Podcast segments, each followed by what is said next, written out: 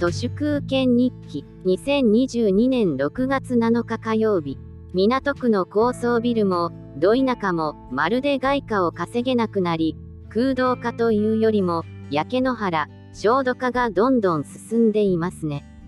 日本円はどんどん安くなって止まらなくなりトルコリラのようになると思います。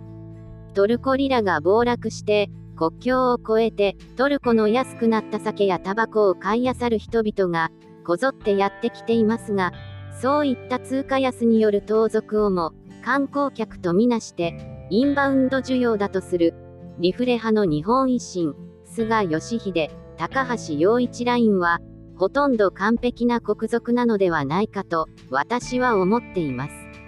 携帯料金の値下げにせよふるさと納税にせよ自国通貨安誘導にせよ、菅義偉の人気取り政策はなべてまるまるっと、安いのが素晴らしい、大衆から喜ばれるはずという、貧困かつ発狂の思想でしかなくて、そのしょうもない安さが、国をどんどん衰えさせるので、円安、インバウンド、もっとやれ、どんどんやれと私は思います。安い、安いを追いかけていたら、逆に iPhone やフォルクスワーゲンがめちゃくちゃ高くなっていて、笑えますね。経済敗戦における東条英機、日銀の黒田晴彦が、日本の家計の値上げの許容度も高まってきている、と共同通信の講演会で発言したことが、漏れ出して炎上してます。オフレコが未だにあると思っている古い人の失言で、参議院選挙が近いので、速攻で謝罪かましてきましたけど、エンゲル係数は、最近は多分30%くらいにまで来てるわけで、それってもう、1970年代ですよ。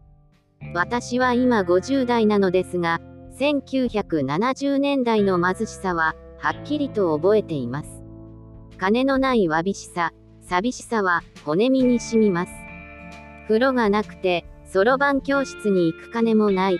学習塾に行く金もないのですが、そもそも塾に着ていく服がないんです。